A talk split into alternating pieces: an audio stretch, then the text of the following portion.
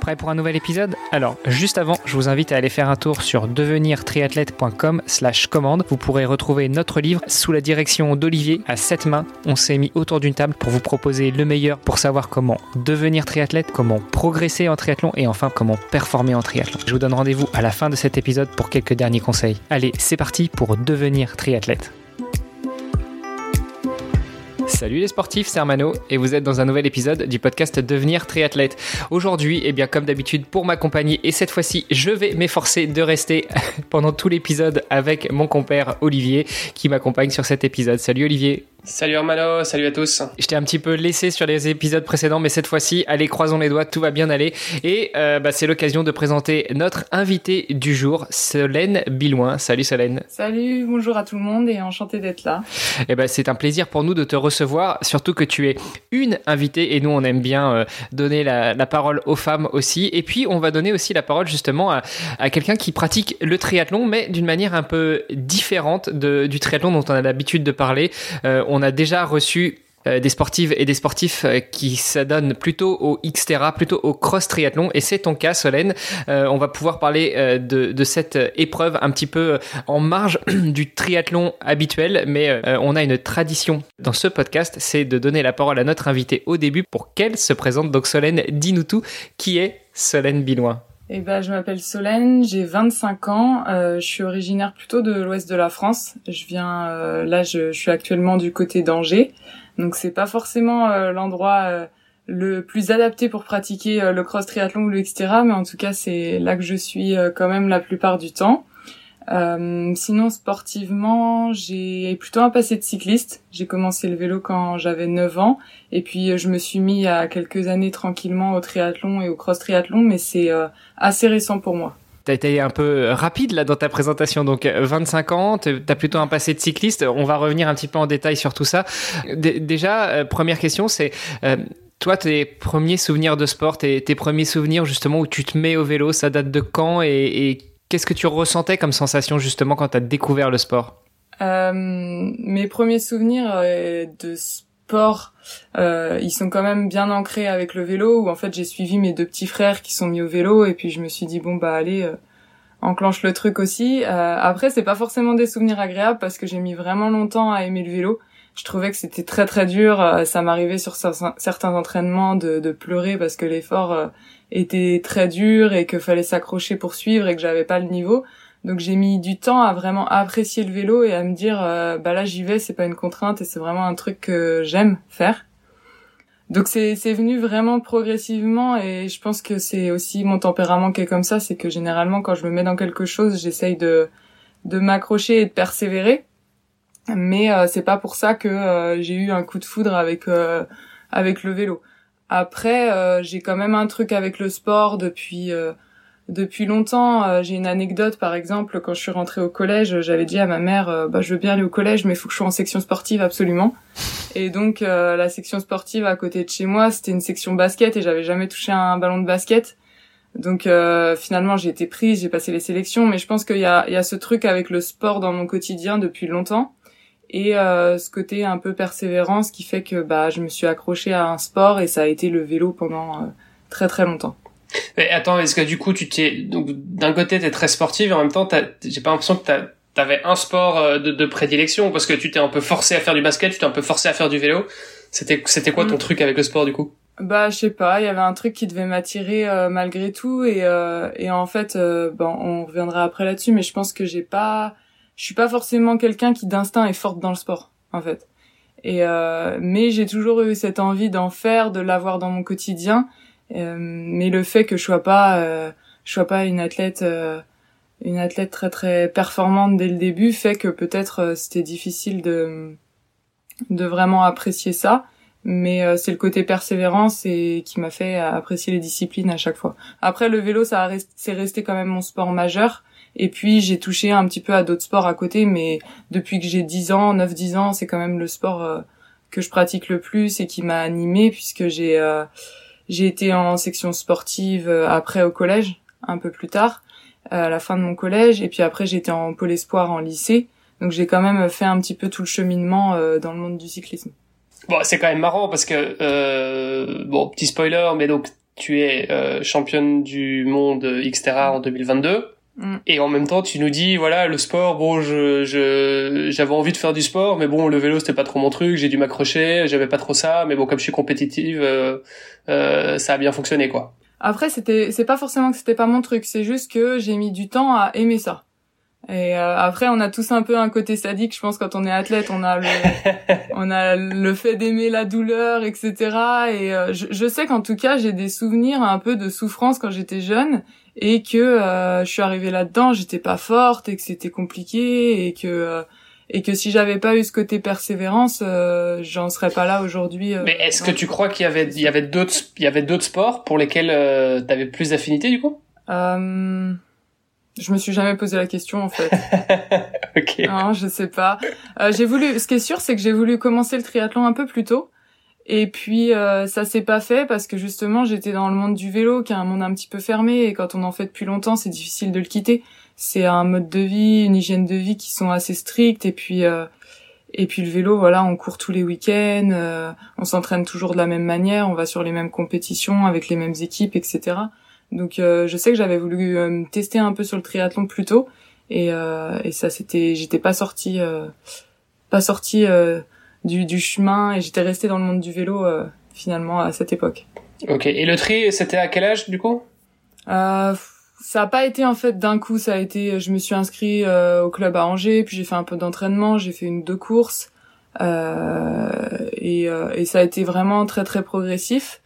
Et là, ça fait, euh, on va dire, deux ans que euh, je, je m'y mets à plein temps et que j'ai vraiment des ambitions euh, en termes de performance. Donc c'est assez récent et ma progression, euh, ma progression depuis que je me suis mise dans le Xterra, elle est, elle est finalement assez folle et je m'étais pas imaginé ça du tout. Parce que tu courais déjà, tu nageais déjà, enfin, j'imagine un minimum. Euh, bah ça doit faire euh, quatre ans que je nage, mais euh, voilà c'est raisonnable hein. pour l'instant. euh, j'ai encore une grosse grosse marge en termes d'entraînement. Je me je me suis rendu compte que mon corps il avait besoin vraiment de bases solides, donc euh, donc ça a été très progressif. J'ai fait un petit peu toutes les blessures aussi hein, quand on est cycliste et puis qu'on se met à la course à pied. euh, souvent on se casse un petit peu au début.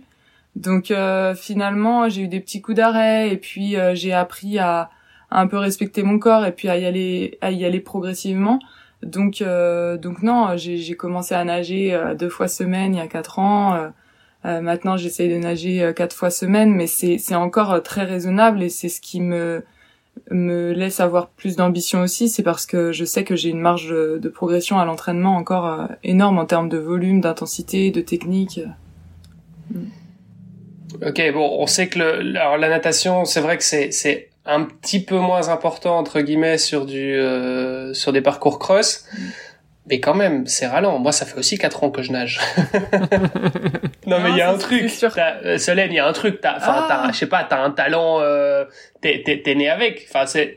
Ça fait ça fait deux ans que tu Bah. fais du tri euh, vraiment. Euh, ça fait quatre ans que t'as commencé à nager. T'as commencé à courir quand? Bah, j'ai couru quand j'étais jeune, j'ai fait les crosses du collège, ce genre de choses, mais c'est pareil, euh, ma régularité euh, en entraînement, en course à pied, euh, ça fait ça fait deux ans, deux ans, trois ans quoi, trois ans maintenant. Voilà. Bah, donc ça fait entre deux et quatre ans que t'as as découvert les différentes euh, disciplines complémentaires au vélo, sachant que le vélo déjà c'était un truc euh, dont t'étais pas trop fan au début non plus.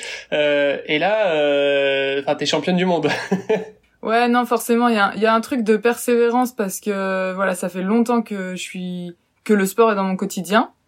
Mais clairement, moi, j'ai aussi du mal à l'expliquer cette progression d'année en année. Enfin, il y a même l'année dernière, j'avais du mal à accrocher les top 5 sur les courses européennes. ok, mais il s'est passé euh, quoi Alors explique-nous là parce qu'il y a un truc, c'est Bah, c'est du, dopage, c'est. que- euh, Non, T'as un déjà, tour, euh, déjà, j'ai Non, j'osais pas aller sur ce. ce- Non, euh, j'ai j'ai trouvé vraiment euh, un truc aussi avec mon coach où euh, je pense que je me fais confiance à l'entraînement, que j'ai trouvé le truc qui fonctionne pour moi ou qui ne fonctionne pas. Euh, j'ai une, une liberté énorme en Xterra que j'avais pas forcément quand je faisais du cyclisme. Là, j'arrive à, je peux choisir mes compétitions. Si euh, j'ai envie d'aller faire une course VTT par étape, ou si j'ai envie d'aller faire un trail ou un swimrun dans la saison, n'importe quoi. En fait, je peux, je peux le faire. Je peux changer mes plans. Euh, je suis la seule à décider de de ce qui ce qui m'anime un petit peu. Et euh, je pense que cette liberté, j'en ai vraiment besoin et ça, ça me rend ça me rend heureuse au quotidien. Donc ça joue beaucoup. Euh, après, voilà, j'ai un, je pense que j'ai un corps qui est passé un peu par euh, toutes les blessures. Et euh, au fur et à mesure, j'ai capitalisé depuis toutes ces années où je fais du sport, pas forcément en course à pied, pas forcément en natation, mais au final, c'est un global. Et euh, et voilà, beaucoup plus libéré. Je pense qu'il y a un gros gros truc en Xterra aussi, c'est euh, c'est le côté mental qui est énorme. Euh, c'est une discipline où euh, où on peut se retrouver tout seul en vélo. Et puis bah si dans la tête tu commences à te dire oh bah c'est bon devant elles sont parties, la course elle est finie, aujourd'hui je suis pas bien, tu peux louper ta course. Alors qu'en fait en VTT si ça se trouve elles sont à 20 secondes devant mais tu les vois pas parce que c'est technique, parce qu'elles sont dans la descente et toi t'es dans la montée etc. Donc il y a ce truc de moi j'ai beaucoup travaillé sur le fait de hum, rester concentré sur mon propre effort et, euh, et ça en course et de maîtriser vraiment tout ce que je faisais en fait avec l'expérience des Xterra même si ça fait que trois ans deux ans et demi euh, bah, on reviendra sur les championnats du monde, mais en analysant ma course, je sais que je sais que si j'ai gagné, c'est parce que euh, ce jour-là, je maîtrisais euh, tous les petits imprévus qu'il pouvait y avoir et que je savais comment réagir et que j'avais tout anticipé en fait. Donc il y a, je pense qu'en Xterra, il y a, y a quand même un côté tactique et un côté mental qui est qui est énorme dans cette discipline. Ouais, c'est vrai, c'est vrai que c'est d'autant plus difficile, je trouve, de Enfin, je suis d'accord avec toi sur l'aspect mental en, cross, et je trouve que c'est d'autant plus, euh, c'est d'autant plus difficile en fait de faire une bonne gestion de course parce que euh, par définition, t'as un terrain qui est euh, euh qui est mm. beaucoup moins homogène, quoi. Donc tu tu vas devoir forcément, il y a des moments où, enfin, tu peux tu tu regardes moins, enfin, tu sais pas, tu regardes tes pulsations, tu regardes, tu, tu, tu fonctionnes comment toi en course? Alors en course, moi je suis, j'ai pas de cardio, j'ai pas de, j'ai pas de capteurs de puissance, etc. Je les utilise seulement à l'entraînement euh, parce qu'en course j'ai envie de me laisser la liberté de de prendre les décisions, les choix tactiques en fait qui s'offrent à moi. Euh, le ce que je m'étais imaginé pour les championnats du monde, c'est pas du tout ce qui s'est passé. Et, euh, et encore une fois là, j'ai réussi à changer un peu mon plan de course et à m'adapter à ça. Et l'adaptation c'est hyper important, etc. Et on, on le voit euh, généralement, il n'y a pas de, de petits jeunes ou de petites jeunes euh, de 18, 19, 20, 20 ans qui sont forts en etc. Parce qu'en fait, t'as besoin, euh, t'as besoin vraiment d'avoir de l'expérience, du recul pour savoir comment gérer ta course en fonction du dénivelé, de la technicité ou euh, même des conditions météo. On a des courses qui peuvent durer deux heures et demie jusqu'à quatre heures, quoi. Donc c'est quand même deux extrêmes qui font que tu changes un peu de filière. Donc c'est pareil, il faut être prêt à, voilà, faire des courses plutôt courtes ou des courses assez longues.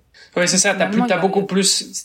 en fait, tu te fies beaucoup plus à la dynamique de course de euh, bah tiens, il y en a, il y en a un devant moi, euh, enfin une devant moi, une derrière, enfin etc. C'est, c'est t'es beaucoup plus dans la course que euh, du triathlon classique où bon, ah, voilà, à moins effectivement de jouer, le, enfin forcément jouer le podium, mais, mais je veux dire, t'as, t'es, t'es peut-être limite plus centré sur sur ta gestion à toi, en tout cas sur du long euh, dans le triathlon classique où tu vas beaucoup plus regarder comme tu disais tes watts ou ta fréquence cardiaque ou enfin mm. t'es plus dans ton effort personnel euh, et cette dynamique de course bah elle est là mais elle est peut-être un peu moins présente là où effectivement dans le cross euh, ça, ça, ça joue un rôle beaucoup plus important quoi ouais bah je pense que pour progresser en etc t'es obligé au début d'accepter euh, de te concentrer que sur toi-même même si tu loupes des attaques même si euh, bah tu laisses filer le podium mais sur tes premières courses t'es vraiment obligé de faire ton effort personnel pour apprendre à te connaître et euh, apprendre à en fait à, avoir une gestion de course. Parce qu'au début t'as pas forcément le niveau pour réagir aux attaques ou alors si tu le fais tu vas exploser après et ce sera pas intéressant.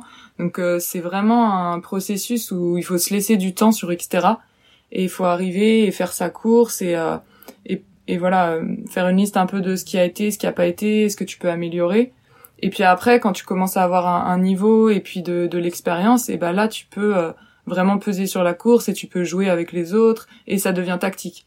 Mais euh, c'est vraiment un sport où voilà, t'es pas dans un peloton et si tu t'accroches un peu, t'arrives à tenir. Je veux dire, quand euh, quand tu montes pendant 20 minutes, si t'as pas le niveau physique et technique, tu l'as pas et et c'est impossible de suivre. Donc, je pense que le processus pour devenir vraiment pour être à haut niveau sur euh, le cross triathlon ou sur Xterra, euh, c'est faut se laisser du temps, il faut vraiment euh, comme on dit trust the process un peu, faut faut se faire confiance et et se laisser du temps quoi. C'est des, des, vraiment des des phrases clés qui moi m'ont permis d'arriver à ce niveau en deux trois ans, mais ça peut prendre plus ou moins de temps en fonction des gens. Ouais. Et ce, ce, ce mental, du coup, tu le parce que je comprends que c'est quand même quelque chose, c'est probablement un de tes gros atouts. Euh, tu l'entraînes comment ce mental?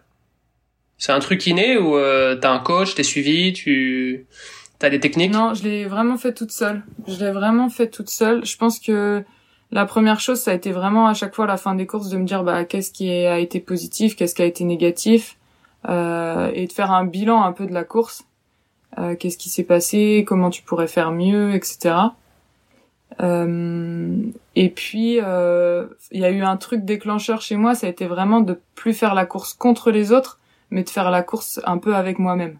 Alors même si le but c'est quand même de gagner la course ou de finir sur le podium, euh, ça a été de me dire que en fait il y a que moi que je peux gérer, il y a que ma performance que je peux gérer et euh, si je commence à à chaque fois avoir peur des autres adversaires ou à faire toujours en fonction euh, en fonction d'elle bah ça fonctionnait pas quoi. Parce que je me mettais une pression je me disais ah bah celle-là c'est bon elle est devant elle est forte. Ou alors elle d'habitude elle est derrière moi aujourd'hui elle me dépasse c'est la catastrophe. Et, et du coup de se concentrer vraiment sur ce que moi je suis capable de faire et ce que je suis capable de ouais les choses sur lesquelles je suis capable d'agir ça ça m'a vraiment aidé ça a été assez déclencheur je pense. Et euh, et après j'ai beaucoup travaillé toute seule et j'ai essayé de mettre j'ai pourtant j'ai aucune connaissance là-dedans mais j'ai essayé de voir ce qui n'allait pas et comment je pouvais le modifier et voilà ça a été mon process euh, mon process mais concrètement le truc ça a été de me concentrer sur moi-même et de me dire qu'il y a que moi qui peux gérer ma perf et peu importe ce qui se passe autour euh, bah faut pas que je me laisse déstabiliser par ça. Parce que pareil, en etc. en cross triathlon, une, une, chute ça peut arriver, mais c'est pas pour ça que ta course est finie. Et une crevaison ça peut arriver, etc. Donc il faut euh, toujours être capable de s'adapter. Ben, euh, concrètement, ça veut dire tu, tu, te fais dépasser sur une euh, sur une course par une nana qui en général est derrière toi. Tu te dis quoi? Enfin, c'est quoi que tu te dis dans ta tête à ce moment-là? Euh, ça va dépendre vraiment de la course. Par exemple, si on est sur un Xterra long, je sais très bien que les filles, elles partent assez vite et qu'après ça se calme. Donc, euh, si c'est des filles intéressantes pour moi qui sont costauds, bah, je vais m'accrocher parce que euh, il y a besoin d'être dans les roues. Et je sais que ça va se calmer après. Par contre, si c'est une fille qui est pas trop là d'habitude, je vais plutôt me dire, ouais, bah là, elle est en sur-régime, ça va, ça va pas tenir, t'affole pas. Donc c'est, c'est des choix en fait. Et des fois tu des fois tu mets en place la bonne tactique et des fois tu mets pas la bonne tactique en place. Euh, mais clairement au championnat du monde par exemple, je m'étais dit bon, euh, ça va être une course longue et exigeante, il faisait froid, euh, nage avec les filles avec lesquelles t'as l'habitude et qui vont sûrement finir sur le podium. Tu nages avec elles et euh, après en vélo euh, le premier tour t'observes un peu, tu t'accroches parce que ça va partir vite comme ça part toujours vite. Et finalement, je fais une super natation euh, sans en mettre trop non plus parce que je sais que je peux perdre beaucoup d'énergie en natte. Je fais une super natte. Je sors euh, avec Sandra qui était euh, la grosse favorite et qui a tout gagné cette saison. Et puis en vélo, je vois tout de suite que je suis bien et qu'elle arrive pas à me tenir. Donc là, je me suis dit c'est c'est ma chance, c'est l'opportunité et vas-y quoi. Donc c'était pas du tout ce que j'avais envisagé et ce que j'avais imaginé sur sur ces championnats. Ok, tu t'attendais. Et pour autant. Ouais. Non, non, et j'allais dire pour autant, euh, je creuse avec elle, et puis après, finalement, elle revient sur moi, donc c'est pareil, il faut réussir à pas lâcher dans la tête et, et à se dire, euh, à se dire, non, vas-y, continue ton effort, euh, t'es pas parti trop vite, elle, la laisse pas rentrer, etc. Donc c'est, c'est quand même challengeant parce que c'est jamais, c'est jamais fait, quoi. T'avais une idée de ce que tu voulais faire comme, comme perf? Enfin, en tant que, non, en tant que, au niveau du classement, en tout cas? J'ai j'ai été blessée euh, le mois avant les championnats du monde, donc euh, la préparation, euh, j'avais passé de bonnes séances les deux dernières semaines, mais sinon la préparation elle avait pas été très linéaire. Et j'avais dit que si je faisais podium, déjà ce serait une très très grosse course pour moi. T'avais été blessée un mois avant? Ouais, j'avais vraiment du mal à courir. Un, petit truc qui est toujours un petit peu là d'ailleurs, mais du coup c'est vrai que c'était pas rassurant. Et, et finalement j'ai réussi à passer trois quatre bonnes séances euh, juste avant l'échéance et euh, et avec euh, j'imagine avec tout ce que j'avais avec toute la saison déjà avant etc bah, mon corps il a il a retrouvé un peu ça et puis il a su capitaliser mais mais non c'était vraiment pas une préparation linéaire. C'est dingue parce que on voit ça quand même on a déjà vu ça quelques fois quoi. Euh, Arthur Orso euh, à Aix-en-Provence qui euh, après un retour de blessure euh, un, truc quand même assez assez grave où enfin il a quand même été il avait bien arrêté de s'entraîner pendant pendant quelques mois. Et en fait, six mois après, bah, il gagne, il gagne le semi, enfin l'Ironman, le semi Ironman à Aix-en-Provence. Souvent, le fait de te blesser, bah, ça te permet, en fait, ça te force à te reposer et tu reviens plus fort, quoi. Parce que, de manière générale, les athlètes sont toujours un petit peu en surentraînement, un peu en sur-régime, parce que voilà, on a toujours envie de s'entraîner un petit peu plus, on a envie de, voilà, on prend un peu des risques d'une certaine manière à l'entraînement, parce qu'on on met un petit, un peu plus de volume que prévu. Euh, et donc en fait, parfois, bah, le fait d'avoir cette euh, cette cassure euh, euh, un peu forcée, euh, bah, ça nous permet en fait d'avoir une meilleure période d'affûtage, quoi. Ouais, alors euh, c'est vrai qu'on est toujours sur la ligne un petit peu euh, proche du surentraînement parce que c'est ce qu'on cherche et c'est comme ça qu'on progresse. C'est en fatiguant le corps, en fatiguant un peu l'esprit et puis derrière euh, on cherche des, on met en place des périodes de récupération pour pour justement avoir ce pic de forme. Donc c'est vrai qu'on est toujours un peu sur la ligne et c'est très très fin. On peut aller d'un côté ou de l'autre quoi. On peut arriver sur le côté de la perf ou sur le côté vraiment blessure et surentraînement. Et, euh, et ça, on gagne pas à tous les coups, hein. même si euh, on le planifie avec notre coach, même si on se connaît au fur et à mesure. C'est clair que il y a des fois où ça passe pas. Euh, mais là, moi, j'étais assez inquiète parce qu'en fait, je me suis déjà blessée en janvier, où là, c'était un petit accident au ski et où du coup, euh, j'avais eu une une contusion sur la tête du péroné, donc j'avais déjà été arrêtée six semaines. Donc euh, c'est vrai qu'il y a des fois où on se dit bon bah prends-le comme l'opportunité de te reposer, de bien refaire les bases de reprendre progressivement après. Mais là, je m'étais dit, euh, ça fait quand même beaucoup dans la saison, euh, sachant que j'avais déjà, vu que moi je suis sur deux sports, euh, j'ai ainsi un sport l'hiver, j'avais déjà fait une grosse coupure en juillet de deux semaines où j'avais vraiment fait zéro sport. Et donc la blessure en janvier, une coupure en juillet, et puis là cette blessure qui m'empêchait essentiellement de courir. Euh, et qui me prenait aussi beaucoup d'énergie mentale parce que ça commençait à durer et à me stresser, bah je m'étais dit non ça fait trop, euh, là ton corps il va se désentraîner. Donc ouais il y a des fois où c'est bénéfique et euh, et il y a des fois aussi bah il y a trop de repos, euh, tu perds en entraînement c'est sûr. Oui, euh, non, bien sûr, bien sûr. Mais c'est quand même, c'est intéressant quand même de voir qu'en fait, en réalité, la, la, la plupart des athlètes sont en font un petit peu, un petit peu trop euh, parce que souvent quand il y a une blessure c'est vrai qu'on on les voit parfois revenir euh, souvent si on dit euh, t'es blessé mais c'est pas grave tu reviendras plus fort. Mais en fait ouais d'une certaine manière le fait de te reposer bah tu reviens plus fort donc euh, donc ça a du sens. Mais du coup toi t'as débarqué en fait sur bon ça faisait un moment que t'étais sur Xterra mais mais j'imagine que la plupart des nanas elles t'ont vu débarquer au championnat du monde enfin c'était pas prévu quoi. T'étais pas t'étais pas la favorite J'étais pas la favorite. Après, euh, cette année, quand j'ai préparé mes objectifs, je les ai quand même bien remplis. Hein. Euh, on a donc on court sur deux circuits en cross triathlon. On court sur le circuit fédéral qu'on appelle cross triathlon et puis euh, sur le label Xterra qui est comme le label Ironman. Ouais. Et et je fais troisième au championnat du monde ITU, donc qui sont les championnats du monde fédéraux. Je suis championne de France et là je suis. Ouais, mais ouais ouais donc t'as fait une saison, t'as fait une saison incroyable, mais Enfin, ça fait deux ans que tu fais du tri, quoi. ouais, ouais, c'est sûr. Après, euh, après, ça, ça a quand même été linéaire, même si ma progression est super rapide. Euh, bon, c'est vrai que je galérais il y a deux ans à être dans les top 10. L'année dernière, euh, j'étais à peine dans les top 5. Et puis, euh, cette année, j'étais dans les podiums et avec quelques victoires. Donc, ça a été quand même assez linéaire, même si elle est super rapide ma progression. Ouais, mais c'est ça, c'est ça, c'est ça qui est dingue parce que euh, tu regardes, mm. je sais pas, tu prends un exemple avec euh, euh, Sam Laidlow par exemple qui est passé sur le sur le podcast l'année passée. Euh, bon, tu regardes sa perf à Hawaii, tu regardes son parcours, tu te dis waouh, c'est impressionnant. Mais en même temps, le mec, mm. ça fait 20 ans qu'il fait du tri tu vois. Mm. Et pourtant, il est, euh, il, est, il est encore plus jeune que toi, tu vois. Donc, euh, ouais. euh, tu, tu te dis d'une certaine manière, enfin, même si c'est, même si ça reste euh, dingue ce qu'il a fait, tu te dis, bah, ouais, il a 20 ans d'expérience, donc ça s'explique. Mm. Parce que euh, bah, quand il avait 4 ans, il faisait déjà du tri, quoi. Parce que ses parents étaient là-dedans, etc., etc. Donc, voilà, un sablé de l'eau, ça fait 20 ans qu'il fait du tri. bon, bah oui, il a commencé le triathlon à 4 ans d'une certaine manière, tu pourrais dire bon bah euh, ok, enfin c'est c'est ça la raison pour laquelle euh, il est il est parvenu à faire euh, vice champion du monde sur Ironman. Toi, ça fait pas 20 ans. Enfin, tu vois, je veux dire, ça fait allez, ça fait deux ans que tu fais du tri à, à, ce niveau-là. Donc c'est c'est ça qui est dingue en fait, c'est cette progression.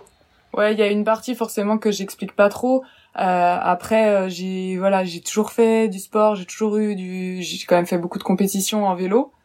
Et puis euh, j'ai quand même énormément euh, augmenté euh, mon, mon volume d'entraînement ces deux dernières années. Donc il y a y a quand même un truc il y a y a quand même une persévérance, il y a quand même il y a quand même un volume d'entraînement qui est beaucoup plus conséquent que ce qu'il a été. Donc ça ça sort pas de nulle part et puis il y a mon corps au fur et à mesure qui s'est adapté quand même parce que parce que ouais comme je disais je suis passée un peu par toutes les blessures etc et maintenant que je suis un petit peu plus tranquille avec ça et ben ça roule ça roule pas tout seul mais c'est beaucoup plus simple pour moi de mettre en place des vraies séances clés etc mais euh, mais ouais forcément il y a un truc que j'explique pas. Je pense qu'il y a le, le comme je disais le fait que je sois super heureuse dans ce sport que j'ai une grosse grosse liberté de choix de compétition. Euh, j'ai trouvé un un, un, super coach avec qui on arrive vraiment bien à travailler maintenant. Euh, et puis et puis voilà, le fait que j'ai mon autonomie, je pense que je pense que ça aide, mais moi aussi, hein, je l'explique pas forcément. Comme je disais, je fais deux sports. Je suis, euh, je fais du cyclocross euh, l'hiver. Je suis dans une équipe là. D'ailleurs, on a commencé la saison la semaine dernière. Et euh, bah l'hiver, je suis, j'ai juste à rouler. J'ai une équipe derrière moi, donc ça me donne. J'ai aussi un petit peu plus de contraintes. Euh, mais euh, j'ai à trouver un équilibre avec voilà l'hiver le cyclocross où euh, j'ai mon équipe mais quelques contraintes et puis l'été où je suis en solo mais par contre j'ai une liberté absolue de de faire tout ce que je veux en termes d'entraînement et de compétition. C'est marrant parce qu'en fait, en gros, ce que tu nous dis, c'est moi mon avantage compétitif, c'est que bah, c'est que je suis heureuse et que, et que je suis bien dans mes bottes mm. et, et c'est ça qui fait que c'est ça qui fait que que que, que j'explose le record quoi. Parce que bon, le volume d'entraînement, je suis d'accord, forcément oui c'est nécessaire, mais euh, bon, moi j'arrête de bosser demain et, et, euh, et je m'entraîne 30 heures, 40 heures semaine. Euh, voilà, enfin je j'ai pas la j'ai pas j'y arriverai pas tu vois. Enfin je ferai pas ce que t'as fait quoi. C'est pas possible.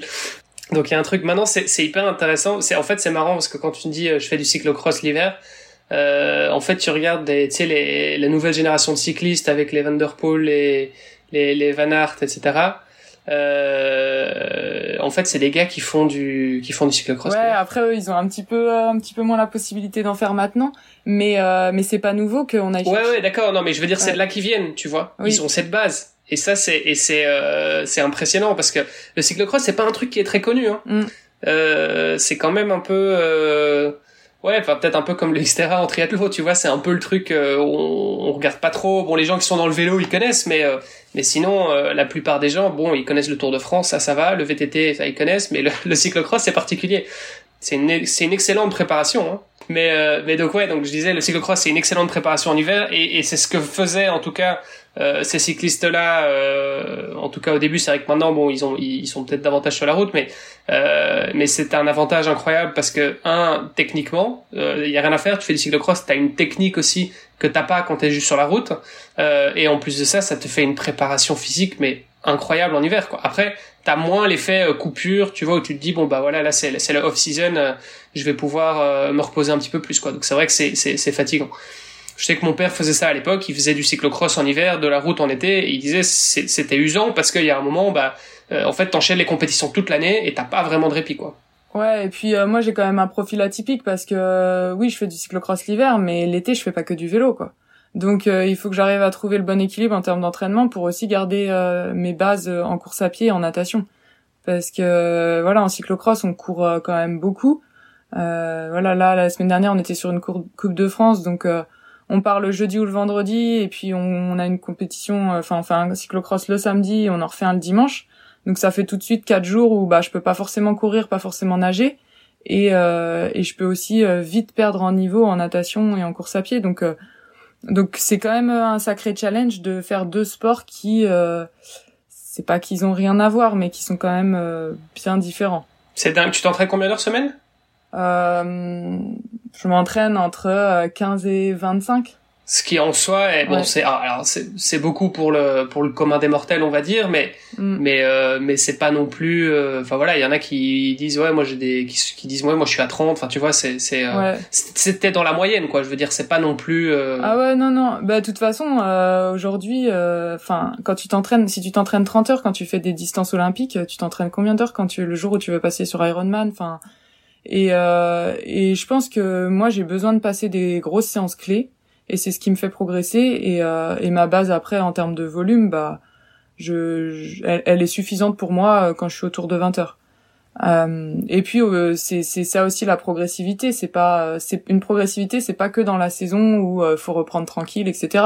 C'est aussi un plan de carrière où il faut être progressif année par année et où tu peux mettre des, des nouvelles choses en place. Je pense que enfin c'est un peu le meilleur moyen de de se cramer, de se dégoûter que de de commencer comme moi assez tard et puis tout de suite vouloir copier copier tous les triathlètes et puis faire 30 heures euh, parce que euh, tout le monde fait 30 heures. Euh, faut, faut trouver son équilibre et vraiment se faire confiance. Et c'est pour ça que c'est important d'être entouré par un entraîneur ou des gens qui s'y connaissent. Ou moi j'ai un petit bagage aussi en entraînement parce que parce que faut se faire confiance, faut mettre des choses en place sur le long terme. Et et ouais, j'ai des semaines à 15 heures, j'ai des semaines à 25 heures et elles sont les deux sont importantes pour progresser quoi. Ouais, c'est tellement. Euh... Enfin, c'est tellement vrai ce que tu dis. Il y a, on en voit beaucoup, hein, des athlètes qui, euh, mm. euh, encore une fois, athlètes élite, euh, pro ou même amateurs, mais des gens qui se disent, voilà, je me mets dans le triathlon, ils sont un peu pris par le, le virus du triathlon et, et en fait, bah, ils se donnent, ils se donnent à fond et puis ils terminent complètement cramés et puis et puis après ça ça ça donne plus rien derrière tu vois donc c'est ils montent très très vite comme ça sur sur sur quelques années et puis après tu t'entends plus parler d'eux quoi parce que ouais, ils mm. sont ils sont ils sont vraiment cramés et donc euh, donc je trouve ça top d'avoir cette euh, cette maturité aussi euh, tu vois de déjà te dire ça aujourd'hui. Ouais, bah forcément, j'ai j'ai je suis quelqu'un de pressé quand même. Hein. J'ai envie que ça arrive vite et c'est arrivé vite. Hein. Ma perf au championnat du monde, elle est arrivée en deux ans et demi, donc finalement c'est arrivé vite. Mais bon, si j'ai été blessée, c'est pas pour rien quand même les dernières années. À mon avis, c'est que moi aussi j'ai fait ces erreurs de de pas respecter toujours les étapes mais euh, mais maintenant je regarde plus trop ce qui est autour de moi et euh, et j'ai fait mes preuves en termes de résultats pour me dire bah fais-toi confiance parce que tu tu sais que quand tu, prépares un objectif tu y arrives quoi. Ouais, et puis là, de toute façon, tu peux, enfin, je sais pas, tu, tu nous reparleras un peu de tes objectifs à venir, mais euh, je pense que là, euh, t'as fait tes preuves, oui, en tout cas, sur le parcours euh, cross, euh, tu peux difficilement faire beaucoup mieux, quoi. si ce n'est réitéré, tu vois. Après, c'est toujours challengeant, hein, parce que voilà, euh, moi j'ai eu de la chance, enfin de la chance. J'ai les championnats du monde, euh, c'était des conditions quand même assez extrêmes, avec une eau très froide, avec euh, un circuit extrêmement boueux, glissant et qui était devenu technique. Et, et du coup ça, ça me convenait. Mais je veux dire, si ça se trouve l'année prochaine, les championnats du monde, ce sera super sec, faudra rouler hyper vite et ça me conviendra moins. Et c'est c'est ça en fait dans notre sport, c'est pas parce que t'es le meilleur euh, et dans tous les sports, hein, c'est pas parce que t'es le meilleur à un instant T que tu vas euh, gagner toutes les compétitions. Et encore plus sur euh, sur des circuits qui sont hyper et des durées de course qui sont variables sur etc. Et c'est là c'est là où on a vu aussi où le cyclocross t'a énormément aidé sur ton parcours mm. etc cette année si c'était technique. Ouais ouais ouais. Après le VTT c'est encore différent mais euh, là, pour le coup, quand c'est des conditions vraiment boueuses ou froides, euh, forcément, moi, j'ai l'habitude euh, bah oui. d'aller d'aller courir le week-end quand il fait 5 degrés. Ça me dérange pas trop, ouais. Ouais, ça joue, ça joue énormément. Et, et du coup, en termes de, en termes de longueur, c'est quoi tes, enfin, c'est quoi tes préférences sur sur les parcours cross? Hum, Franchement, euh, c'est assez étonnant, mais euh, avec le cyclocross, je pense que je suis forte quand euh, on a des short tracks, donc des épreuves de 40 minutes, et je suis aussi bien quand c'est plutôt long. Mais ouais, c'est, je suis un peu dans les deux extrêmes, j'ai l'impression. Pas entre les deux, quoi. va... Ouais, pas forcément. Il va me manquer un peu de, il va me manquer peut-être un petit peu bah, de l'explosivité. Je l'ai sur short track, mais ce truc de d'une épreuve de deux heures où, euh, où là c'est de la puissance pure qui va parler pendant deux heures, ça il va m'en manquer un peu, je pense. tu connais tes axes de progression pour les années à venir du coup Ouais, ouais, c'est ça. Bah après, c'est pas facile de, comme, on disait, moi, vu que je fais les deux sports, je peux pas mettre en place l'hiver euh, un truc où je me dis bon bah cet hiver euh, je bosse là-dessus, je bosse sur mon point fort ou sur mon point faible. Euh, là, je suis un, peu dans le rush tout le temps, donc c'est pour ça que c'est pas évident non plus. Après, j'ai la chance d'avoir une équipe en cyclocross qui me fait confiance à 200%. Et, euh, et si un week-end je leur dis bah non, ce week-end j'ai envie de rester au choix à la maison, je préfère m'entraîner, ça va me donner confiance de faire deux grosses semaines d'entraînement plutôt que d'aller faire un cross. Et bah ils me font complètement confiance et et ils me ils me laissent faire ça. Donc euh, donc je peux quand même un peu bosser sur des axes de, de progression l'hiver, mais pas autant que quelqu'un qui aurait le vrai cycle de coupure et puis après de, de reposer des bases solides et puis euh, de, de, bosser tout l'hiver comme ça. C'est un peu différent. Tu t'es tu t'es demandé à un moment si t'allais euh, si t'allais faire un choix? Tu vas tu vas faire un choix à un moment entre euh, entre les deux sports. Bah finalement c'est plutôt récent pour moi cet équilibre. L'année dernière euh, j'ai j'ai commencé le cyclocross un peu au hasard parce qu'il y avait besoin d'un effectif euh, dans mon équipe. Ah oui donc cyclocross c'est aussi un truc nouveau. bah non j'en fais j'en fais depuis. Tu sais que, tu nous dégoûtes un peu là c'est pas possible. non mais là c'est pareil j'ai pas trop d'explications j'en fais depuis que je suis jeune j'en ai fait en minime cadet junior. Euh, mais l'année dernière, j'ai eu l'opportunité d'en faire. J'ai pu faire mes deux premières coupes du monde. Euh, je fais un bon championnat de France. Mais l'année dernière, pour ça sortait un peu vraiment de nulle part. Concrètement, ouais.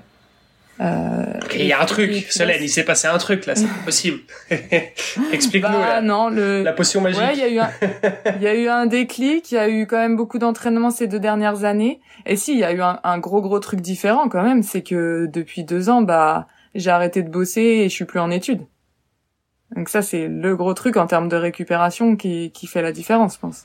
Oui, t'es passé, t'es passé à 100%, euh, 100% euh, dans le sport, quoi. Enfin, dans l'entraînement. Ouais, ouais, ouais. Même si euh, j'ai vécu pendant deux ans en van, donc c'est vrai que la logistique euh, liée au mode de vie nomade, nomade, elle était aussi un peu fatigante, mais mais c'est sûr que bah de plus travailler à côté, de de plus, en tout cas plus à 100% bah ça ça change. Je pense que c'est ça le gros déclic. Hein, tu, tu dis que t'as vécu en van, c'est quoi C'est sur les deux dernières années? Ouais, depuis que j'ai commencé le Xterra. Là, je me repose juste à Angers, mais sinon, euh, sinon ces deux dernières années, ouais. Mm. Alors attends, c'est quoi la c'est quoi la vie en van? Parce que en plus, tu fais du cross triathlon, euh, tu fais du cross. Euh, euh enfin, Explique-nous, parce que tu as quand même besoin de prendre une petite douche de temps en temps. Euh, c'est quoi ah oui, bah alors quand je dis quand je dis quand je dis van, c'est pour le côté stylé, parce qu'en vrai c'est un camping-car, mais j'assume pas de dire que je vivais dans un camping-car à 25 ans. ok. Et pourquoi ce choix de vie en fait euh, Pour te concentrer à fond sur ta préparation et être opérationnel, donc euh, éviter les irritants du genre là tu vois moi je viens de déménager, j'habite dans un super coin, mais je suis à 250 mètres d'altitude au-dessus de la ligne la plus droite et la plus plate possible donc à chaque fois que je veux partir faire une séance de, 15 bornes, bah, euh, ça descend, ça va, mais après il faut que je prévoie 2 km de remontée à 10%. Donc euh, pourquoi tu as choisi toi cette vie en van? Alors euh, déjà, faut savoir que le Xterra, c'est hyper précaire. Donc mon envie et mon objectif de vivre du Xterra, il est très très récent. Ça fait six mois que je me dis, bah là t'as le niveau et et un peu d'ambition et voilà, sois athlète à 100% et essaye d'en vivre. Et en fait, il y a deux ans, quand euh, donc avec euh, mon ex copain, on s'est mis, euh, on s'est dit, oh, on va faire du etc. C'était pas forcément dans cette optique de devenir les plus grands champions et, et, de gagner notre vie avec ça. Et en fait, on, est parti un peu en tour d'Europe et on s'est, on s'est vite posé la question. On était en Europe de l'Est et on s'est vite posé la question et on s'est dit, mais en fait là, il y a pas de piscine autour de nous. Euh, c'est compliqué de s'entraîner. Euh, qu'est-ce qu'on préfère faire? Est-ce qu'on continue toujours sur le fait de vouloir euh, visiter l'Europe et, et voyager, ou est-ce que la performance c'est ce qui va nous animer et ce qu'on veut faire? Donc, donc l'objectif à la base c'était de voyager et puis de faire des compètes de etc. un peu le long du voyage. Mais ce côté, ce côté, cette envie de performer, il a pris le dessus. Et, euh, et du coup, euh, ça s'est ça s'est fait progressivement, mais le, le projet initial c'était pas ça. Donc c'est pour ça que que ça fait deux ans quand même qu'on est, enfin qu'on vivait euh, qu'on vivait en van.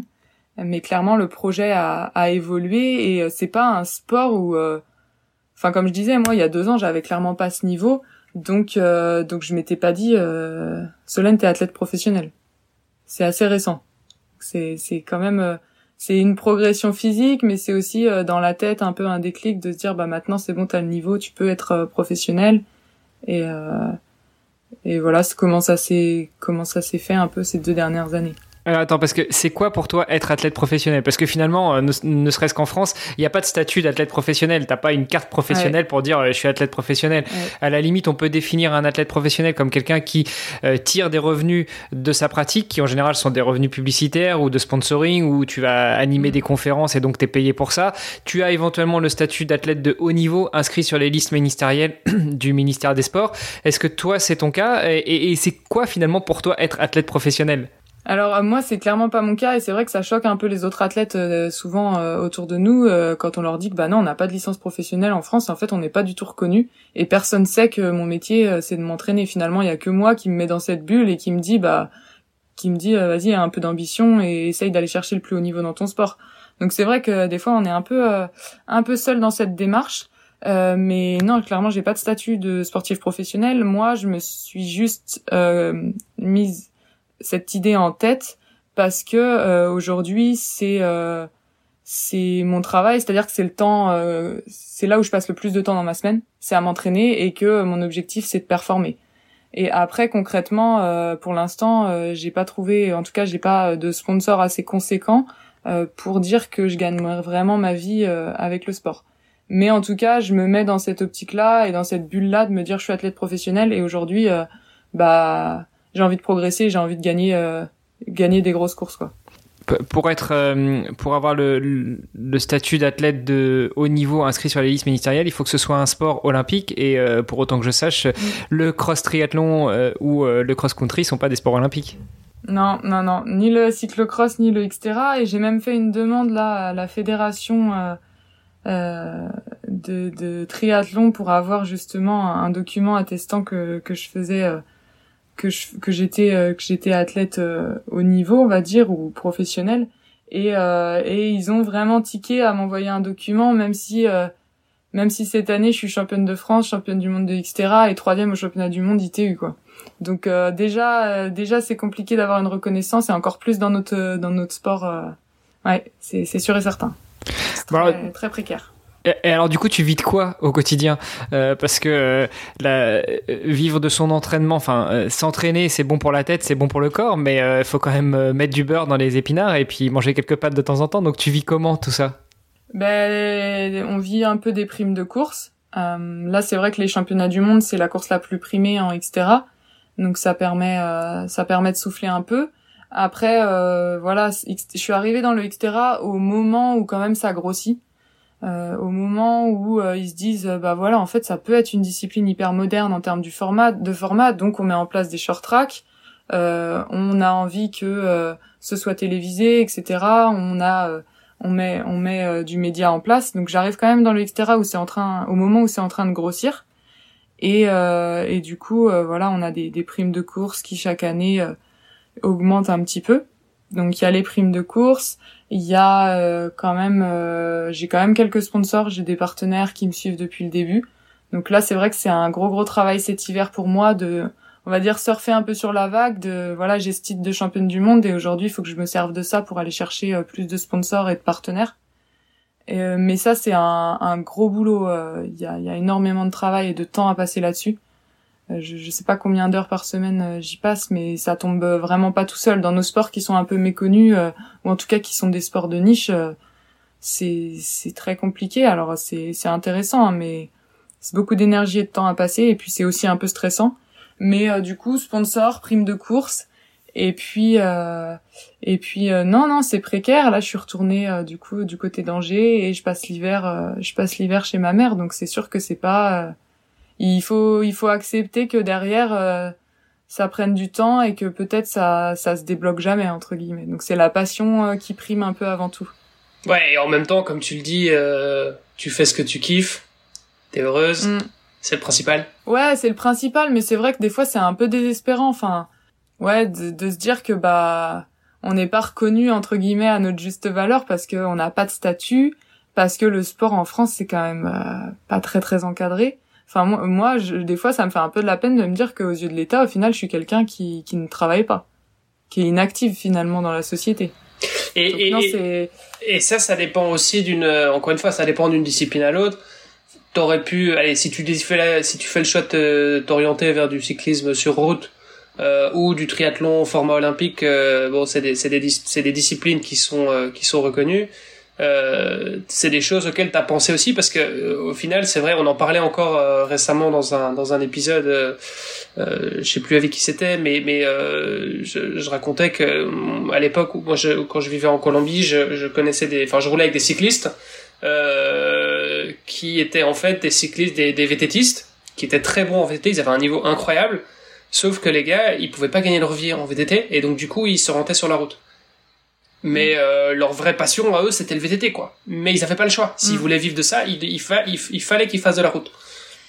Et donc, euh, Ouais. est-ce que c'est quelque chose que t'as, auquel t'as as déjà pensé aussi, ou bien tu dis bah non, en fait, euh, une fidée, moi, ce que, moi, mon kiff, c'est le, c'est le, c'est le cross, et, euh, et c'est là-dedans que j'ai envie d'évoluer parce que c'est ça ma passion, quoi. Bah oui, oui, clairement, je me suis beaucoup posé la question euh, l'hiver dernier, Euh, mais euh, su- surtout pour le cyclisme sur route en fait, parce que je pense que c'est peut-être là que j'aurais plus euh, ma carte à jouer.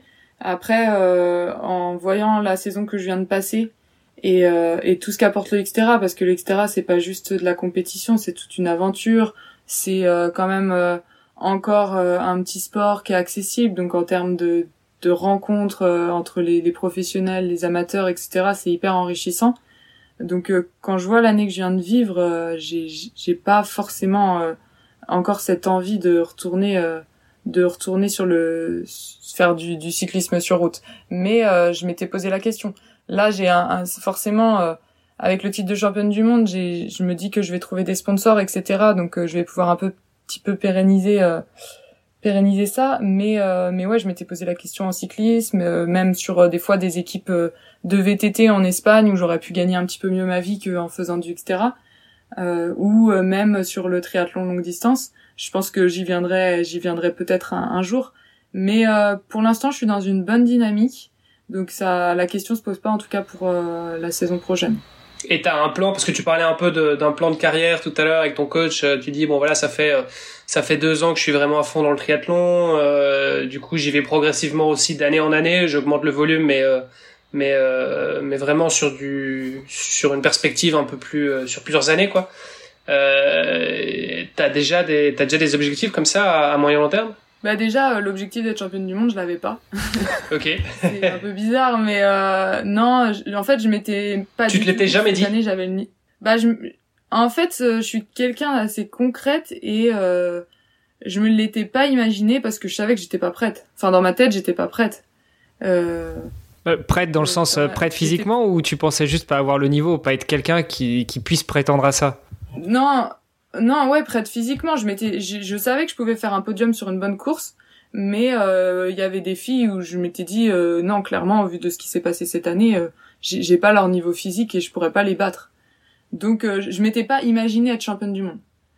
Donc, euh, donc déjà, j'ai mis un petit peu de temps à réaliser, un petit peu de temps avant de me dire ah bah c'est moi, euh, en fait, euh, championne du monde et je vais être associée à toutes ces autres euh, super euh, athlètes qui ont été championnes du monde avant moi, etc. Donc j'ai mis un petit peu de temps à réaliser.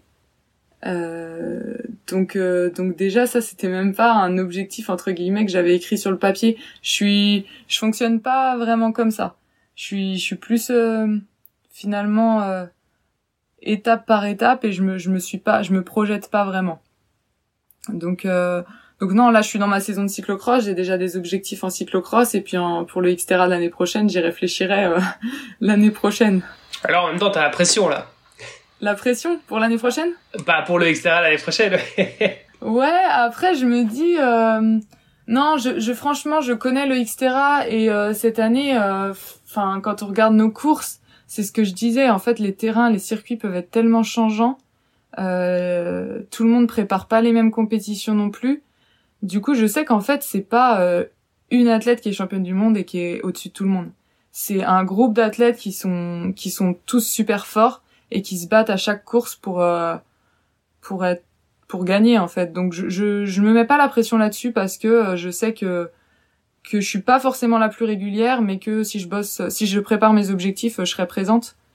Euh, mais du coup, je sais très bien que l'année prochaine, euh, il y a plein de plein d'athlètes qui vont euh, qui vont me battre sur certaines courses et c'est et c'est normal parce qu'on est tous à un niveau qui est très proche les unes des autres. Oui, et puis il y a plus de, comme tu dis, le parcours peut tellement changer de- de- d'une course à l'autre, donc euh, euh, Mm. tu seras, t'auras un avantage beaucoup plus important sur sur une autre. Enfin, déjà, c'est déjà le cas dans, Mm. en triathlon de base parce que t'as as trois disciplines, mais en plus de ça, là, t'as as des circuits très différents chaque fois, quoi. Que non, après des, des objectifs en cyclocross déjà, et puis euh, et puis voilà, on, on reverra on reverra fin janvier pour euh, planifier la saison de Xterra. C'est quoi tes objectifs de cyclocross du coup? Euh, bah là déjà j'ai fait ma rentrée après une semaine de reprise d'entraînement euh, ce week-end là sur la Coupe de France où je fais podium. je fais troisième samedi et septième dimanche. Donc c'est c'est assez surprenant euh, d'être à ce niveau après. Alors que on est d'accord que le cyclocross, toi, t'en faisais plus depuis euh, l'hiver passé. Ouais, ouais, ouais. J'ai eu mes vélos euh, il y a deux semaines, etc. Donc non, c'est ouais, ça fait plaisir. Là, ça donne un bon boost de confiance.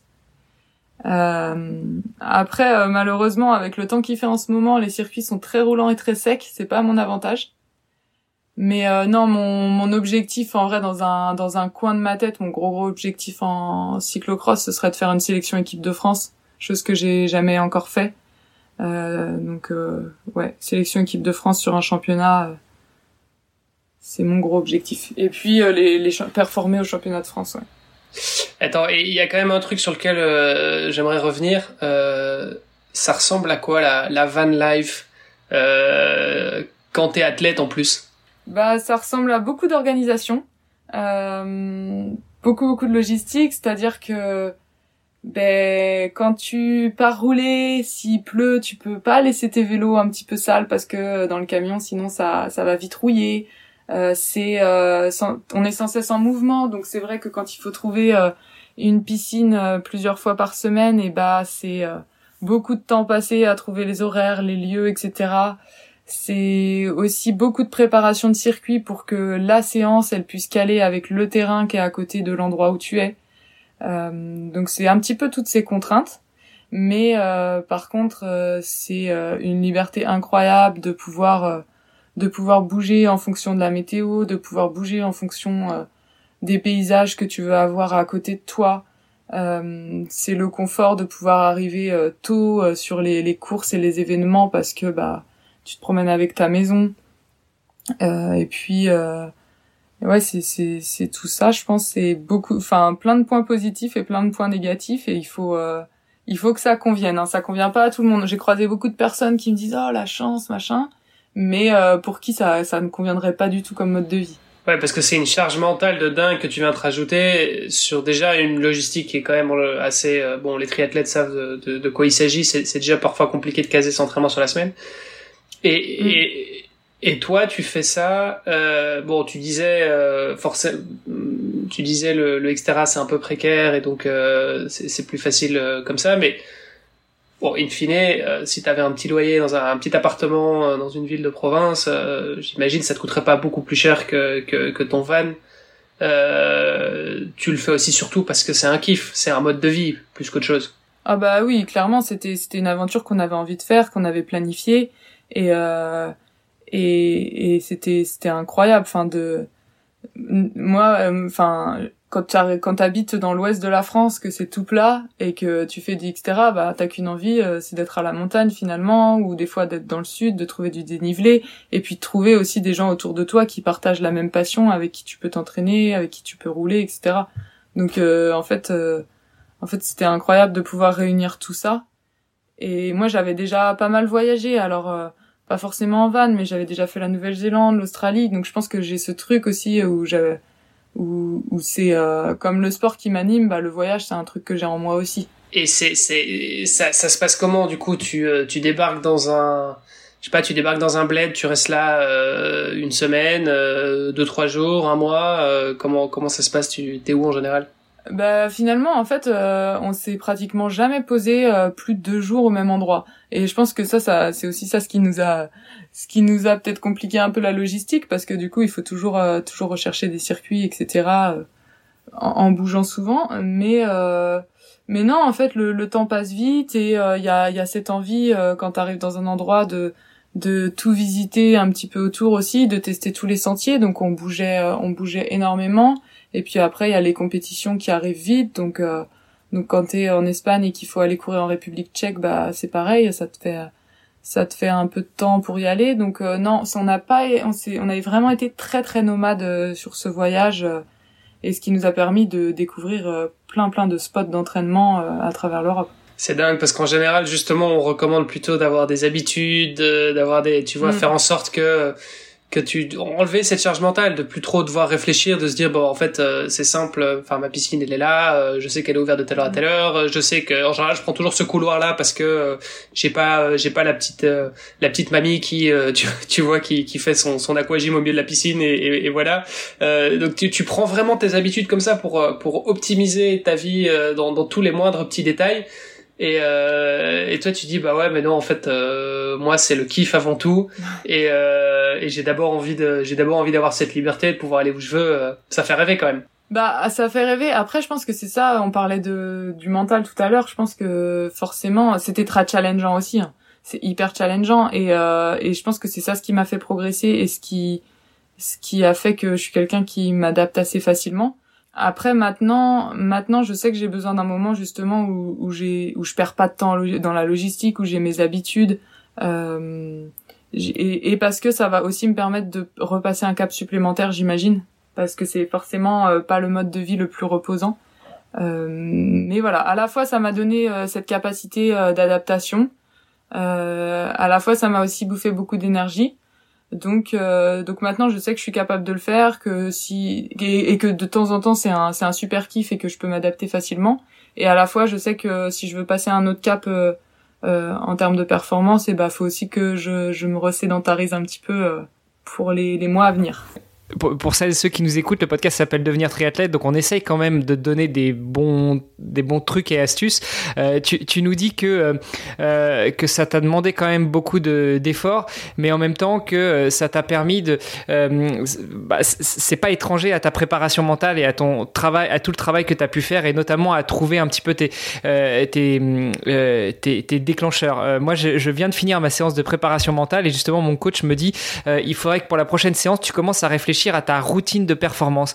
Toi, ta routine de performance ou ta routine d'entraînement, euh, c'était quoi finalement? Parce que même si vous bougiez tous les jours, est-ce que euh, tu avais l'habitude, je sais pas, de préparer tes affaires euh, la veille au soir? C'est dans une boîte, c'est prêt à partir. Le vélo, il est, t'as juste à le décrocher, il est prêt à, t'es prêt à le chevaucher. Et puis dès que vous avez bougé, que vous avez garé le camping-car, hop, tu sais que c'est le déclencheur qui veut dire bon, maintenant c'est le moment d'y aller, il faut aller découvrir les environs et faire la séance. C'était quoi finalement tes, un peu ta routine, c'était quoi un petit peu tes habitudes qui t'ont permis aussi eh ben de, de, te centrer à certains moments sur ta préparation malgré tout ce, chaos et toute cette charge mentale générée par le mouvement incessant? Euh, Je pense que j'ai pas forcément de routine. Au final, j'aime bien être quelqu'un qui est qui est capable de me dire euh, oh bah on me propose un entraînement oh bah vas-y j'y vais parce que c'est kiffant je vais je vais je vais discuter pendant l'entraînement etc j'ai vraiment besoin de ce côté plaisir dans mon entraînement mais ma routine en fait je l'ai vraiment comme je disais sur mes séances clés.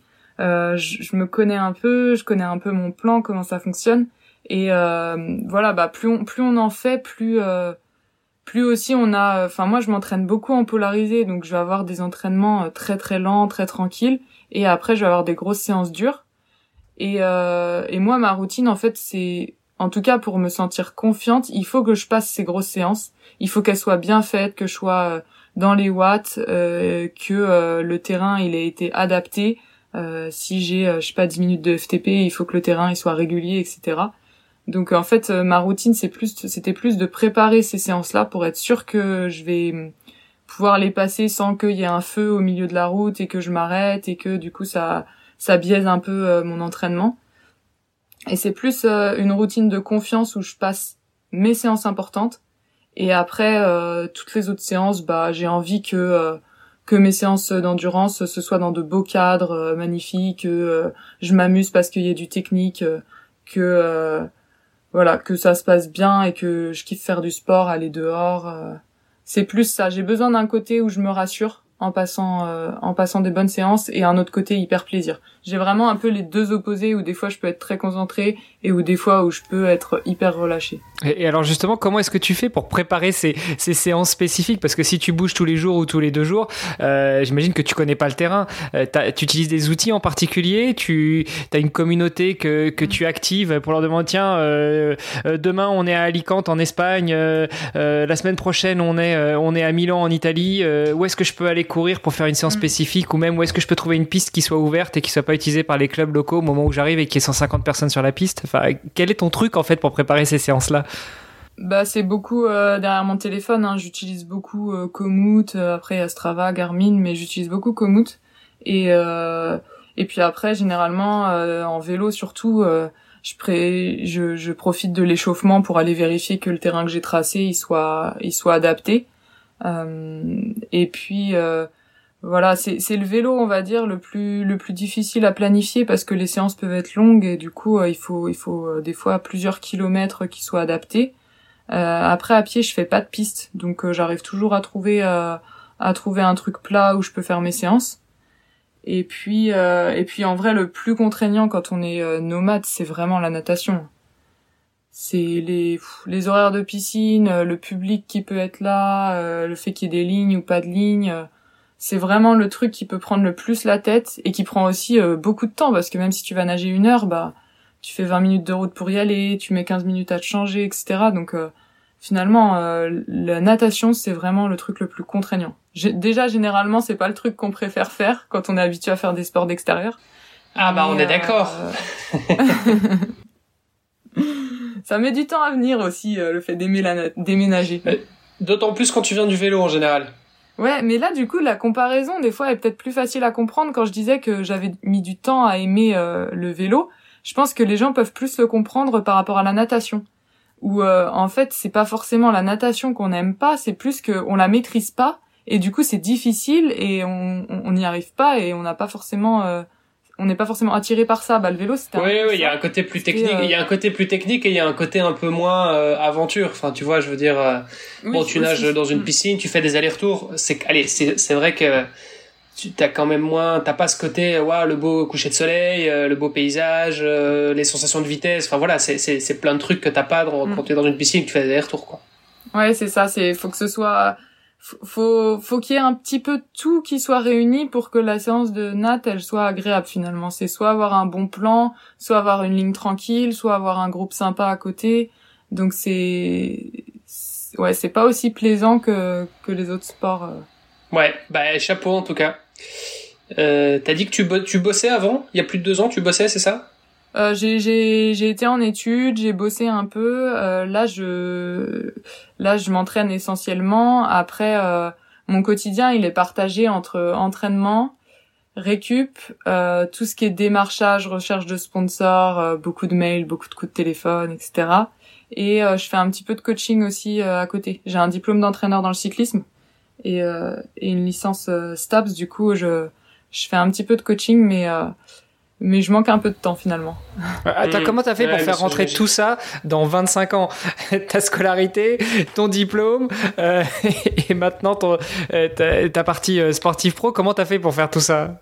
Bah je sais pas, je suis pas très bonne pour me souvenir des dates, mais mais en gros rapidement mon parcours c'est un bac S après, euh, je rentre en école d'infirmière et puis finalement, euh, ça me plaît pas. Du coup, je pars pratiquement un an en Australie. Euh, en revenant, je passe un DEGEPS, donc un diplôme d'entraîneur dans le cyclisme. après ça, je me mets à bosser. Je, je, signe un CDI où je travaille à Decathlon pendant un an. et puis finalement, je retourne en études à Paris où je fais une licence dans le sport et le tourisme.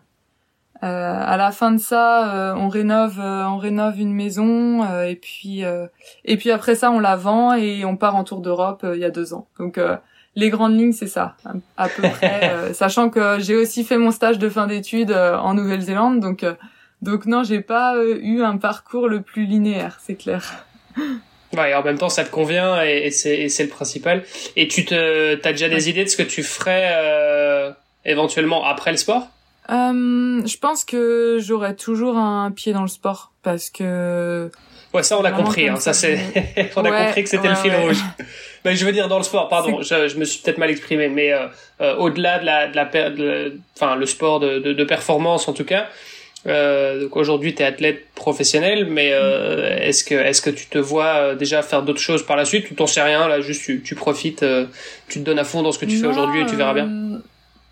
Non, j'ai là là j'essaye vraiment de me donner euh... parce qu'avant justement quand j'ai commencé il y a deux ans j'étais sur plein de projets et euh, et on m'a quand même beaucoup conseillé en me disant euh, Solène euh, si tu veux performer euh, concentre-toi sur l'entraînement parce que parce que c'est compliqué de performer quand quand tu veux tout faire.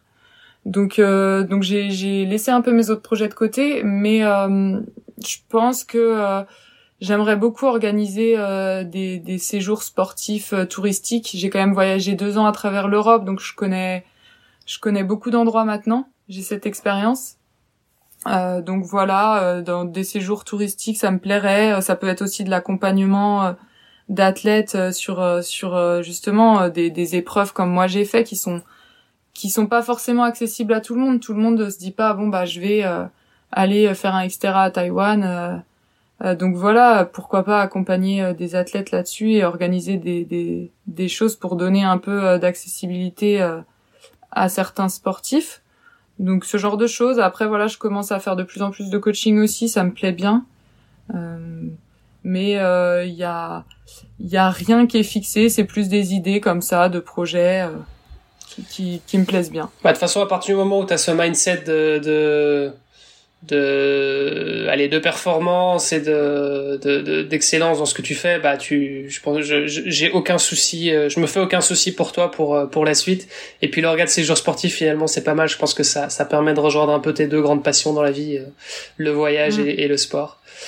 Euh, top. Bah écoute on a fait un on a fait un beau un beau tour. Euh, je t'avoue que je m'attendais pas euh, je m'attendais pas à ça enfin tu vois je te je te je te je, je, te connaissais un petit peu via les réseaux sociaux j'avais regardé un petit peu tu vois mais euh, mais c'est vrai que euh, mm. je je, je m'attendais pas à, je m'attendais pas à tout ça, tu vois, que ce soit aussi récent chez toi, euh, euh, toute cette période, euh, enfin ce, ce, mode de vie aussi, tu vois, nomade, qui est, qui est quand même pas quelque chose de, de commun, et en même temps, j'ai l'impression que c'est pas quelque chose que tu euh, que t'affiches particulièrement, enfin beaucoup, tu vois, sur les réseaux ou quoi, mm. euh, parce qu'il y a des gens qui jouent vraiment là-dessus, tu vois, c'est c'est c'est vrai, ils se, bon c'est on l'a compris, hein, t'es une sportive, t'es pas une, une Instagrammeuse euh, non plus. Ouais, voilà, c'est c'est ce que j'essaie de vendre un petit peu c'est ce que j'essaye souvent de vendre et c'est ce que j'essaye de j'essaye vraiment de trouver des sponsors et des partenaires qui comprennent ça parce que euh, parce que c'est clair qu'avec je pense tout ce que j'ai vécu ces deux, dernières deux dernières années j'aurais pu me mettre un peu à fond sur les réseaux sociaux.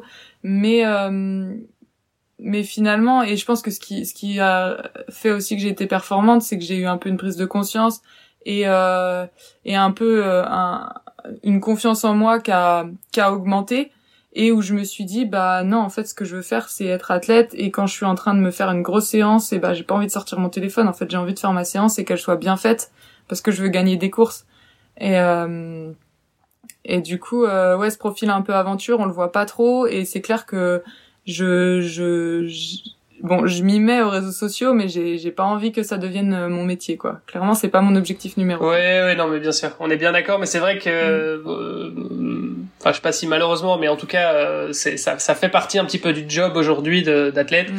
C'est que il faut que tu sois un minimum sur les réseaux sociaux pour, bah, pour tes partenaires, pour tes sponsors, etc. Donc voilà, bah, si on a des sponsors qui nous écoutent, voilà, vous pouvez, vous pouvez contacter Solène. On, on te contacte comment du coup? Sur les réseaux? Oh bah sur les réseaux. ok, ça marche. Non, non, mais c'est les réseaux sociaux, c'est une très bonne chose. Je veux dire, il faut, il faut des contreparties pour euh, pour les gens qui nous suivent et qui nous soutiennent, et, euh, et c'est normal. Mais euh, c'est vrai que bah quand on est en individuel comme ça, c'est pas facile de tout faire. C'est pas facile. Bien sûr. Ok, bah donc Solène S O L E 2 N E Biloin B I 2 L O U I N. Euh, voilà pour ceux qui veulent te contacter, s'il y a des sponsors euh, qui nous écoutent. Et, euh, et sinon, comme Hermano a l'habitude de, de, demander en fin d'épisode, euh, c'est quoi ton c'est quoi ton conseil pour devenir triathlète? Oh. Un seul? Ouais, ouais, un seul. Le, le, le principal, ouais, le, le truc. C'est quoi le truc pour toi pour devenir triathlète? Euh, Bah, faire les trois sports. C'est la base. Ouais, d'accord. non, après, pour devenir, pour devenir euh, pour devenir euh, ne dis pas vivre dans un van hein, parce que non. Pour devenir épanoui en tant que triathlète c'est euh, je pense la progressivité et euh, ne pas vouloir suivre un schéma euh, un schéma un peu comme on en parlait de euh, faut faire du gros gros volume c'est comme ça que tu vas réussir. C'est vraiment la progressivité et puis faire son truc quoi. Enfin on s'en fiche un peu de comment les autres fonctionnent. Je pense qu'il faut faut faire son truc. Enfin moi, voilà, je vivais en van, euh, je, je faisais du vélo avant. Je veux dire, il y a plein de parcours. Donc être progressif et puis et puis ouais ouais faire son truc. Je pense que c'est c'est un peu les deux conseils, c'est peut-être un peu basique, hein, mais que je donnerais pour quelqu'un qui veut se sentir épanoui dans le triathlon. Ouais, ouais, et puis comme tu le dis, enfin c'est pour se sentir épanoui. En fait, il y a il y a il y a devenir triathlète, il y a progresser et il y a être épanoui, il y a kiffer quoi. C'est c'est c'est mm. Donc en fait, ça dépend vraiment dans quel ça ça dépend ce qu'on vise en fait encore une fois et et comme quoi euh, parfois bah, le fait d'être épanoui et de kiffer bah c'est ça aussi qui te permet d'être performant donc euh, pas l'oublier quoi. Parce que y a, les triathlètes ont parfois tendance tu l'as dit aussi tout à l'heure on a parfois tendance à être un petit peu euh, un, petit peu maso. On aime bien on aime bien se faire mal et, et les triathlètes parfois bah ils peuvent être un peu tu sais un peu butés et de se dire bah faut que j'en fasse un maximum faut que je me fasse du mal pour performer alors qu'en réalité bah non commence déjà par te faire du bien et par et par et par kiffer et, et ça ce sera déjà une très bonne base pour pour performer quoi Ouais, je vois trop de, de triathlètes qui se mettent la pression. En fait, c'est c'est un, enfin c'est un sport où il y a énormément euh, d'amateurs ou de gens qui commencent ou quoi que ce soit qui qui se mettent une pression de dingue. Et euh, et je trouve euh, ça peut vite devenir malsain. Ouais, je suis d'accord avec toi. Je suis d'accord avec toi et je mm. pense que c'est c'est un bel c'est un bel enseignement et une belle manière de, de clôturer cet épisode. ça marche. J'espère que j'ai pas dit trop de bêtises. Non, ça, ça avait l'air plus que cohérent. Bah, en tout cas, merci beaucoup Solène. Euh, on te souhaite du coup une bonne continuation et puis euh, bah, rendez-vous pour les prochains championnats du monde où là tu vas vraiment avoir la pression en tant que en tant que non plus challenger mais en tant que tenant du titre. Alors lesquels championnats du monde? Et puis on suivra ta saison de cyclocross aussi. Ah bah tous, euh, tous. Il va falloir que tu performes dans tous. ITU, Xterra et puis et puis cross. Ben, on vient de le dire, encore une fois, ça, ne, ne, ne, te mettons pas la pression, l'important c'est que tu kiffes et, euh, et les performances suivront. ouais, c'est ça, super. c'est mon, mon, créneau. Bah, merci Solène, c'était euh, c'était un plaisir en tout cas de te rencontrer et puis euh, bah, on te suit de très près et, et je te dis à très bientôt. Merci beaucoup. Ouais, merci à vous, à bientôt.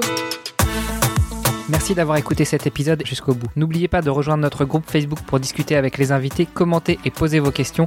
Et Olivier et moi, nous vous répondrons dans un prochain épisode. À la semaine prochaine. Salut les sportifs.